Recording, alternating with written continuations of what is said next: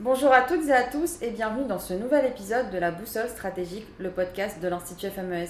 Pour ce premier podcast de l'année 2022, j'ai le plaisir d'accueillir Pascal Hausseur, directeur général de l'Institut FMES. Amiral, bonjour. Bonjour Sarah Sriri. Nous consacrons ce podcast au grand dossier géopolitique de l'année à venir pour la région Méditerranée et Moyen-Orient. Mais avant ça, faisons le bilan de l'année 2021. Qu'est-ce qu'on peut retenir? L'année 2021 a finalement été dans le prolongement de l'année précédente, ce qui n'est pas très original. Vu de ma place, il n'y a pas eu de, vraie rupture. La phase de fragmentation du monde, qui d'ailleurs euh, fait le pendant d'une fragmentation des sociétés, et notamment des sociétés ouvertes, des sociétés, et donc des sociétés occidentales en particulier.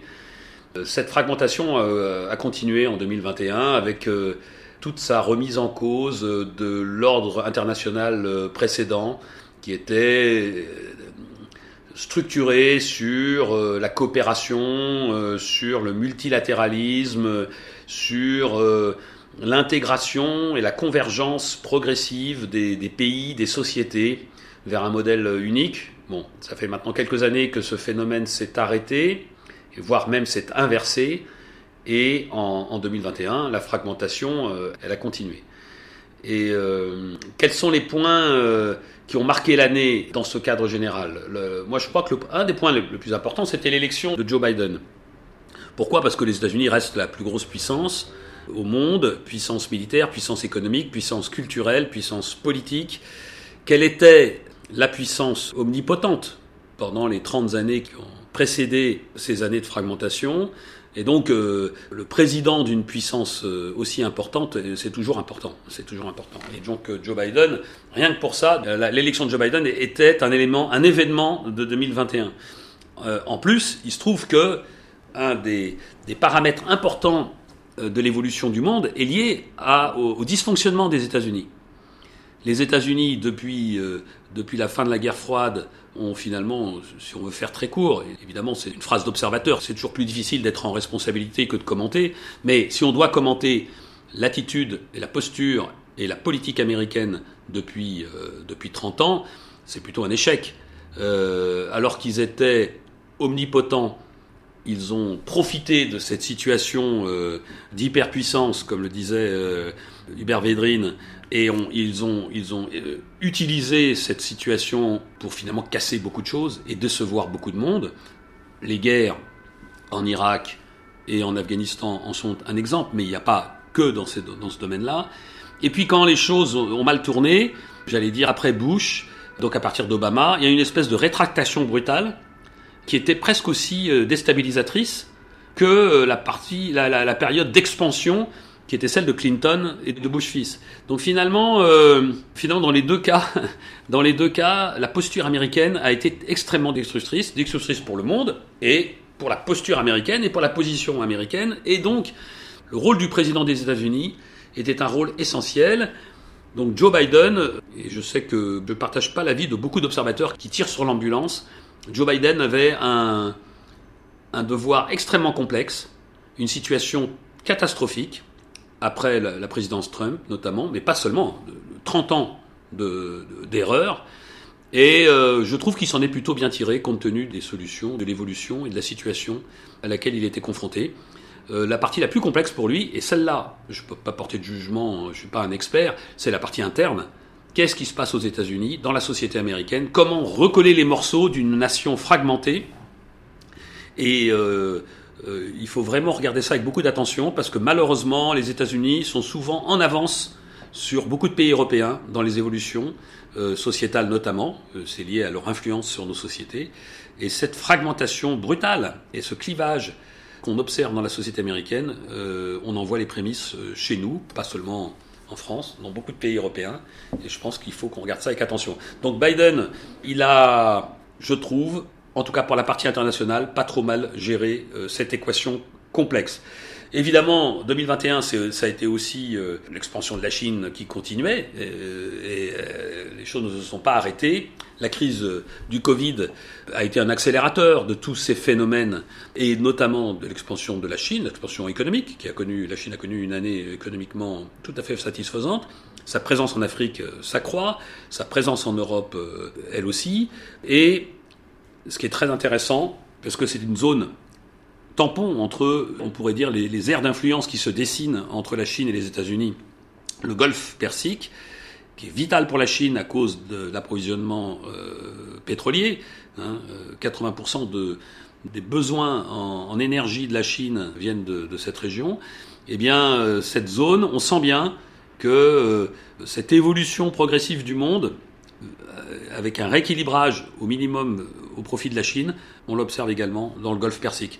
Donc bonne année pour la Chine, à mon avis, même si évidemment les sourcils commencent à se lever, le masque est un peu tombé et qu'on voit bien que la Chine défend ses intérêts euh, et ses intérêts d'abord et quelquefois au détriment des autres et qu'elle n'aura aucun état d'âme dans ce domaine. On est vraiment dans de la géopolitique pure et dure. Troisième grand acteur qui a marqué cette année sur le plan de la géopolitique, c'est la Russie bien sûr. Euh, on a fini l'année avec des tensions euh, extrêmement fortes à la fois en Biélorussie et, en Ukraine, mais la Russie est aussi de plus en plus présente en Afrique. La Russie euh, est en train de s'installer en mer Rouge à Port-Soudan, après avoir bien posé sa place en, Méditerranée orientale, avec ses, points d'appui en Syrie. la Russie qui, même si elle a une économie extrêmement moyenne, finalement, qui représente un pays de taille moyenne, a une géopolitique de superpuissance et l'utilise avec, avec beaucoup de savoir-faire. Tant euh, la Chine joue au Go, tout en subtilité, autant la Russie joue aux échecs. C'est aussi subtil, mais il y a des rapports de force beaucoup plus apparents, beaucoup plus clairs. Et on l'a bien vu en 21, on le voit actuellement encore, euh, notamment euh, avec le dossier ukrainien. Les rapports de force sont là, ils sont explicites. C'est évidemment un, vrai sujet parce que ça dessine le nouveau monde dans lequel nous, nous sommes. Si je descends un petit peu d'un cran en termes de, géopolitique, il y a un acteur qui avait fait beaucoup parler de lui en, en 20, qui a été un peu plus mezzo voce en 21, c'est la Turquie. Je pense que la posture américaine, beaucoup plus précise finalement, à la fois euh, avec moins d'affichage et moins de tweets et moins de communication publique, mais des messages très clairs, très explicites qui passent de façon beaucoup plus discrète, ont eu un effet plutôt pacificateur, à mon avis, sur la politique du président Erdogan en Turquie, qui défend toujours ses intérêts, qui s'émancipe totalement euh, de sa, la tutelle occidentale ou européenne, qui joue euh, avec tous les leviers qui sont à sa disposition, et ils sont extrêmement nombreux, avec à mon avis beaucoup d'astuces également, mais qui a une équation complexe en termes économiques notamment. Et il y a des élections qui se profilent en 2023, et elles ne sont pas nécessairement positives pour euh, le président Erdogan. Il est obligé de jouer avec ça. Et cette année 21 était une année où il, était, il a fait un profil un peu plus discret, il a pris une attitude un peu plus discrète que l'année, l'année précédente. Et, euh, mais, mais bien entendu, les fondamentaux restent là. Euh, l'année 21, c'était les 10 ans euh, des printemps arabes. Donc c'est toujours intéressant de faire un, point, et évidemment, euh, la FMES, comme d'autres, a fait un point, a fait plusieurs points sur cette situation. On a, on a eu l'occasion d'y réfléchir et d'en parler. Finalement, qu'est-ce qu'on voit Dix ans après, eh bien, euh, le monde s'est durci. Les situations internes dans, dans, les pays qui avaient connu euh, ces, ces révolutions arabes des, de 2011 ne se sont pas, ne sont pas améliorées. Il y a des pays qui ont été en guerre, la Syrie, la Libye, ça s'est stabilisé, mais on sent bien que c'est extrêmement fragile. Et puis il y a des pays euh, qui n'ont pas eu euh, de guerre, mais qui ont finalement eu des retours de balancier dans un sens et dans l'autre. Et finalement, tous les États de la région et notamment ceux qui ont connu des révolutions dans les années 2000, 2011, euh, euh, sont dans des postures où le pouvoir se raidit et profite d'ailleurs de la crise du Covid pour tenir un peu plus sa population. Donc euh, c'est préoccupant parce que les problèmes de fond sont, sociétaux sont pas réglés. C'est préoccupant parce que l'économie de ces pays n'est pas, n'est pas excellente, mais c'est lié aussi à l'environnement général qui, n'est pas aussi, aussi fort qu'avant. C'est préoccupant parce que ça crée des tensions internes, des frustrations internes, et qu'il peut y avoir la tentation d'une fuite en avant en essayant de canaliser ces, ces frustrations vers des concurrents extérieurs. Euh, donc ça peut être le voisin, ou ça peut être l'Union européenne. Il faut aussi, je crois, parler du Yémen, qui est le pays en guerre dans la zone qui n'est pas du tout en voie de stabilisation, euh, bien au contraire et qui, dans la différence générale, finalement, voit se concentrer les antagonismes des pays du Golfe Persique sur ce pays déchiré par les conflits internes soutenus par des puissances extérieures. L'année 2022 sera cruciale pour ce pays, à mon avis. Voilà, et pour finir, eh ben, un mot sur l'Union européenne et la France en 2021. Dans cette région, notamment, mon bilan n'est pas ultra positif, pour tout dire. Euh, je pense que les Européens n'ont pas encore pris la mesure du nouveau monde qui était devant eux et des enjeux que ça représentait en termes, j'allais dire, de survie presque, de survie géopolitique, mais de survie d'un modèle, de survie euh, d'une organisation, d'un poids, de la prise en compte de leur, euh, de leur vision, de leurs intérêts, de leurs valeurs. Le monde qui vient sera un monde beaucoup moins bénévolent vis-à-vis des Européens. Et ça, les Européens n'en ont pas véritablement, à mon avis, pris la pleine mesure. Je vous remercie. Et dans ce contexte, avec euh, l'émergence d'acteurs régionaux et d'acteurs internationaux, que peut-on attendre de l'année 2022 bah, l'année 2022 sera, euh, là aussi, sans surprise, euh, c'est une lapalissade de la suite de 21, et, et, je pense que les grandes tendances euh, continueront. La fragmentation va continuer, les, tensions vont se cristalliser. les États-Unis vont continuer certainement à essayer de la façon, à mon avis, la plus intelligente possible, de se renforcer en Asie-Pacifique, et donc, en creux, d'alléger leurs dispositifs ailleurs, en Europe, au Moyen-Orient. Euh, L'Afghanistan a été fait. Euh, un petit mot sur l'Afghanistan pour, euh, bien sûr, montrer à quel point ça illustre à la fois ce que je viens de dire sur la, le désengagement et le besoin de, reconstituer ses forces, en fait, pour les combats qui s'annoncent, les combats géopolitiques et peut-être même militaires qui s'annoncent, et en même temps l'erreur dans, la méthode qui a été prise en compte, qui a été faite par la toute jeune administration Biden, mais qui en fait appliquait tout ce qui avait été planifié par l'administration Trump euh, finissante. Et donc euh, cette euh, façon qui n'était pas la, plus à droite de, désengager les dernières troupes d'Afghanistan, finalement, sont plus une illustration de la tendance générale qu'une, à mon avis, un dysfonctionnement de la présidence et de l'administration Biden plus particulièrement. Mais donc les États-Unis vont continuer cette bascule. Bien entendu, et les derniers événements avec la Russie leur imposeront de rester présents, ne pas perdre l'ascendant dans le rapport de force avec la Russie. Je pense qu'ils vont s'appuyer au maximum sur l'Europe et sur l'OTAN, et il ne dépend qu'aux Européens d'avoir une voix et un poids et une forme d'autonomie dans ce rapport de force qui les concerne au premier, au premier chef, parce que la Russie, c'est en Europe, et, c'est l'Europe qui est sa cible numéro une. Donc les États-Unis vont le faire. Il y a, l'élection de, de mid-term qui sera très importante en fin d'année, parce qu'elle sanctionnera, en interne pour le coup, euh, la politique de Biden, des premières années de Biden. Euh, la situation interne aux États-Unis même extrêmement préoccupante. Et là, finalement, je pense que cette année 22 va être une année où le président Biden sera très très pris par euh, la politique intérieure, ce qui peut laisser des marges de manœuvre pour ses opposants, qui d'ailleurs ne doivent pas se gêner pour interférer avec la politique intérieure des États-Unis et mettre de l'huile sur le feu là où ils peuvent le faire. Ça, moi, j'en suis certain.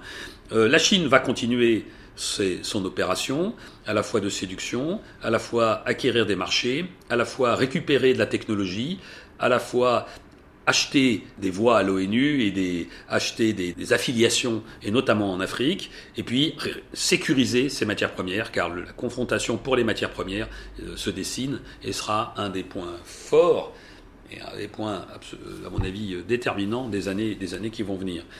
Euh, la Russie, euh, c'est la même chose. Je pense que la Russie a réussi, d'une certaine façon, à, se remettre au premier rang, toujours en tant que perturbateur, hein, jamais en tant que coopération. il n'y a aucune raison que l'année 21 ne soit pas une année euh, où l'année 22 ne soit pas une année où les, tensions vont monter avec la Russie, sans que, à mon avis, cela puisse se dégénérer en conflit ouvert je ne pense pas que ce soit un objectif euh, des Russes. C'est évidemment pas le cas. C'est pas un objectif des Européens ni des États-Unis. Mais, euh, mais, mais, bien sûr, quand les tensions montent, les dérapages peuvent, peuvent arriver également. L'année sera l'année préélectorale pour la Turquie. Donc ça sera intéressant de voir comment euh, le président Erdogan va gérer cette année, à la fois pour essayer de gagner quelques points en termes économiques et sociétal dans son propre pays, et en même temps, s'il en a besoin, il essaiera peut-être de jouer la carte du nationalisme, du néo-ottomanisme, de l'islamisme, euh, pour essayer de, gagner quelques points euh, et quelques voix euh, qui lui permettront de rassurer et de sécuriser son élection, qui est une élection importante puisque c'est l'élection du centenaire de la République turque, et ça positionnerait Erdogan comme à peu près l'égal d'Atatürk, qui est quand même la grande personnalité historique en Turquie. Donc, je, je, me rends compte qu'il y a un sujet que je n'ai pas abordé, c'est Israël et l'Iran. L'année 21, ça a été l'année de la reprise des, discussions entre les États-Unis et l'Iran. Euh, évidemment, reprise de discussions qui ne satisfaisaient pas Israël, qui ne satisfaisaient pas non plus les monarchies du Golfe. Mais, et là encore, le savoir-faire du président Biden a joué. Euh, il a, tout en ménageant les susceptibilités des uns et des autres, il a réussi à créer une dynamique et à imposer finalement une discussion. Et aujourd'hui, la plupart des monarchies du Golfe, ou toutes les grandes monarchies, l'Arabie saoudite, les Émirats, le Qatar, discutent avec l'Iran. Aujourd'hui, on ne sait pas euh, si ces discussions et quand ces discussions vont aboutir, mais on sait que ça discute beaucoup. Il y a des chances qu'on arrive à un accord, peu ou prou, euh, même mal ficelé, et qui, ne recouvrera certainement pas tous les aspects et qui ne sera satisfaisant finalement pour personne. Mais euh, l'année 22 sera peut-être l'année d'un euh, début de commencement d'accord qui permettrait de stabiliser cette région euh, avec un positionnement des Américains qui sera certainement un peu plus discret et un peu moins puissant qu'avant, mais je crois que c'est tout à fait euh, délibéré, une présence de la Chine qui sera certainement plus forte, et Israël qui devra prendre en compte cette nouvelle disposition géopolitique tout en renforçant ses liens avec euh, les monarchies musulmanes qui ont accepté euh, de dealer euh, dans le cadre des accords d'Abraham. Donc bien sûr, notamment à l'Est, les Émirats, avec lesquels les accords sont de plus en plus structurés et concrets, et à l'Ouest, avec le Maroc, où là aussi, on a bien vu la concrétisation progressive de ces accords qui n'étaient pas que des accords de façade. Merci Amiral. Vous avez mentionné la Chine avec la poursuite de ses objectifs géopolitiques. Le 20 janvier, les, députés français ont officiellement condamné euh, le régime chinois euh, de crimes commis contre la population ouïghour dans la région du Xinjiang. Est-ce que cet acte symbolique sera suivi par des actes géopolitiques?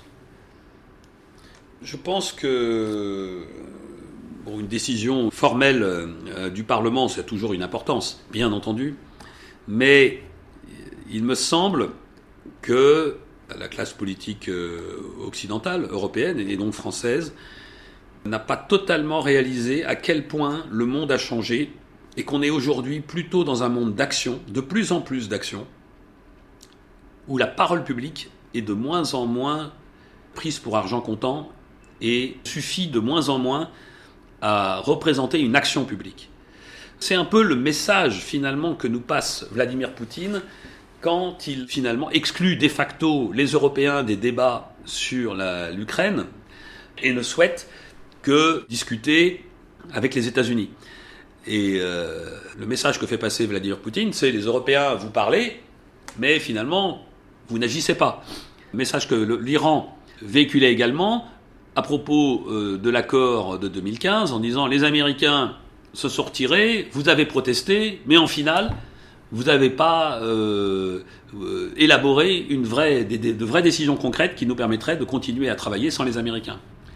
Et finalement, je crains qu'une posture euh, purement déclaratoire sur les Ouïghours euh, vis-à-vis de la Chine n'ait pas beaucoup d'impact dans un monde où les acteurs font moins de déclarations, mais font beaucoup plus d'actions et de décisions concrètes.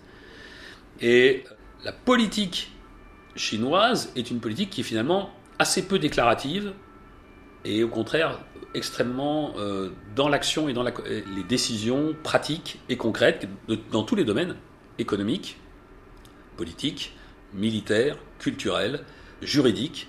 Et il serait probablement beaucoup plus intéressant et efficace de se mettre d'accord d'abord en France et puis entre pays européens et peut-être au niveau de l'Union européenne pour avoir une politique restrictive sur un certain nombre de dossiers technologiques, ou économique avec la Chine, et là, vous aurez tout de suite des gens qui vous écouteront et qui réagiront à vos sollicitations, plutôt que de faire des communiqués qui finalement ne seront pas suivis d'actes qui peuvent peser véritablement sur les événements. 2022 sera aussi une année de grands rendez-vous sportifs. Je pense notamment au Paris-Dakar euh, qui se déroule actuellement en Arabie Saoudite, ou encore à la Coupe d'Afrique des Nations qui se déroule au Cameroun, aux Jeux Olympiques d'hiver qui se tiendront à Pékin ou encore à la Coupe du Monde organisée pour la première fois au Qatar. Est-ce que cette année 2022 sera une année de géopolitique du sport et qu'est-ce que cela sous-entend? Votre question illustre parfaitement un phénomène nouveau qui a été parfaitement, d'ailleurs, pour le coup, conceptualisé par les responsables, et notamment les responsables militaires chinois. C'est ce que les Chinois appellent la guerre hors limite, et qui est en fait l'intégration de tous les acteurs politiques dans ce fameux rapport de force géopolitique que nous observons depuis maintenant plusieurs années. Et bien entendu, le sport est un levier très important dans la mise en œuvre d'une politique internationale. À la fois, vous touchez euh, les infrastructures, donc de l'argent, hein, de l'économie, vous touchez les populations et donc les représentations, l'image de votre pays, vous démontrez au moment des compétitions votre supériorité, et là encore, l'image de votre modèle social, de votre organisation est plus ou moins valorisée. Et dans ce conflit, parce que finalement c'en est un, euh, même s'il n'est pas, et heureusement, euh, euh, militaire, ou en tout cas pas militaire partout, mais ces rapports de force entre pays, entre puissances, entre États, finalement, se déroulent dans tous les compartiments du jeu, pour euh, utiliser une comparaison sportive. Et bien entendu, tous les, événements sportifs que vous avez évoqués, et 2022 sera une grande année sportive euh, dans ce domaine, ont un impact géopolitique et ont été pensés comme tels. Et bon, les pauvres, les sportifs, eux, euh, sont quelquefois complètement en dehors de ce domaine-là. Eux, ils pratiquent leur sport, ils vont aux compétitions et, ils y vont avec l'esprit de, de Coubertin. Mais derrière euh, les sportifs, autour des sportifs, au-dessus, en dessous et sur les côtés, il y a, et de plus en plus, des vrais euh, objectifs géopolitiques. Et ça, il faut que les observateurs en aient parfaitement conscience. On peut aimer, aimer le, football, aimer les Jeux olympiques, aimer l'athlétisme, s'intéresser, suivre les, matchs et les, les compétitions sans être dupe de tout ce qu'il y a derrière. Et bien entendu, on en reparlera au fur et à mesure de l'année 22, toutes ces compétitions auront un rôle politique et seront menées avec des objectifs politiques extrêmement précis. Merci beaucoup. 2022 sera aussi l'année en France des élections présidentielles. La géopolitique et les relations internationales et européennes ont été l'une des priorités du président Macron. Quelle place tient cette thématique dans la campagne et est-ce qu'Amiral, on peut dire que les candidats à la présidentielle ne devraient-ils pas davantage parler de géopolitique puisqu'il s'agit là d'un des principaux sujets qui occupent le président actuellement? Oui, vous avez raison. Je pense que le président est fonction. Il ne peut pas ne pas s'intéresser de la géopolitique puisqu'il est, aux commandes d'un pays. Euh, la France, vous le savez également, euh, pendant les premiers mois de 2022, euh, assume ce qu'on appelle la présidence de l'Union européenne, mais tout le monde a compris maintenant que ce n'était pas évidemment aussi une responsabilité aussi directe sur l'Union européenne, mais, néanmoins un, rôle à jouer sur les institutions de l'Union européenne et la politique de l'Union européenne. Donc oui, les relations internationales, euh, les enjeux qui sont en train de se dessiner autour de nous devraient être assez hauts dans l'agenda des candidats à l'élection présidentielle française. D'autant plus qu'en France, le président de la République, pour le coup, a un rôle institutionnel extrêmement fort dans la conduite des relations internationales, dans l'emploi de beaucoup euh, des cordes de l'arc géopolitique que j'ai évoqué euh, précédemment. Moi, je trouve que ce n'est pas le cas. Bon, ça n'a jamais vraiment été le cas depuis très longtemps, mais reconnaissons que les 30 dernières années étaient des années où les enjeux économiques avaient pris le pas sur les enjeux géopolitiques, à tel point qu'on croyait que ça allait régler tous les problèmes. Bon, on a vu que c'était absolument pas le cas. Mais aujourd'hui, dans une période où les enjeux géopolitiques dans leur globalité redeviennent extrêmement importants, alors il semblerait normal que les candidats présidents de la République s'intéressent et évoquent dans leur programme leur vision, les enjeux qu'ils ont identifiés et la politique qu'ils comptent mener ou qu'ils espèrent pouvoir mener pour aider notre pays à être dans, euh, la meilleure situation possible euh, dans ce nouveau monde qui sera un monde tendu. Bon, ce n'est pas le cas. Ce n'est pas le cas parce que, à mon avis, et c'est pas propre à la France, les pays européens, les populations des pays européens, et donc en démocratie assez naturellement leurs élus, qui sont quand même là pour recueillir euh, les avis euh, du peuple, eh bien, sont beaucoup plus euh, intéressés et concernés par leur situation personnelle et à court et à moyen terme, ce qui, est, ce qui est tout à fait normal, mais ne perçoivent pas bien l'impact de ce qui se passe à l'extérieur et de ce qui est en train de se passer à l'extérieur sur leur vie personnelle. Cette tension, cette fragmentation du monde auquel on observe, ces rapports de force, ce ressentiment d'une grosse partie de la population mondiale vis-à-vis euh, des Occidentaux, mais en particulier des Européens. Ces dysfonctionnements systémiques, économiques, politiques, euh, sociétaux, culturels, qui sont militaires, qu'on observe de plus en plus autour de nous, moi personnellement m'inquiète un peu, et donc devrait, je trouve, inquiéter un certain nombre de nos contemporains, de nos, concitoyens, qui devraient, euh, non pas pour euh, faire peur et jouer à se faire peur, mais parce que c'est en voyant le monde comme il est qu'on peut identifier ce qui se passe, ce qu'on accepte ou ce qu'on voudrait euh, qu'il arrive, et ce qu'on voudrait surtout qu'il n'arrive pas. Et après, on trouve des voies et moyens pour essayer au maximum d'aller dans la direction qu'on souhaite. Si on refuse de voir le problème, si on ne se préoccupe que des conséquences internes au sein de nos propres sociétés, eh bien, on passe à côté euh, des causes. Si on ne parle que des problèmes euh, de niveau de vie, que des problèmes d'intégration ou de migration, eh bien, on ne se rend pas compte que ces problèmes sont liés à des environnements qui nous dépassent complètement et que l'organisation du monde telle qu'elle est en train de se mettre en place aura un impact sur le niveau de vie des Français et des Européens dans les années et les décennies qui viennent. Et c'est donc à l'extérieur qu'il faut regarder. De la même façon, les flux euh, humains ne sont pas euh, le fruit du hasard, ils sont les conséquences d'une organisation mondiale qui évolue sans, nous et qu'il serait intéressant que les, les Français et les Européens regardent avec un peu plus d'attention pour essayer de traiter les problèmes en amont et non pas euh, en aval. C'est à la fois beaucoup plus efficace, c'est beaucoup plus, euh, ça a beaucoup plus de chances de durer euh, autre chose que des effets d'annonce. Et, finalement, il y va de notre intérêt bien compris à moyen et à long terme, surtout parce que quand on règle les problèmes structurellement, eh bien, on a des chances d'avoir des, effets sur des décennies et non pas simplement sur les six mois qui viennent. Merci beaucoup pour ces éclairages. C'était la boussole stratégique sur les grands enjeux géopolitiques de l'année 2022 avec Pascal Hausseur, un podcast que vous pourrez retrouver sur notre site internet fmes-france.org, sur les plateformes de podcast et sur nos réseaux sociaux Facebook, LinkedIn et Twitter sous l'intitulé Institut FMES.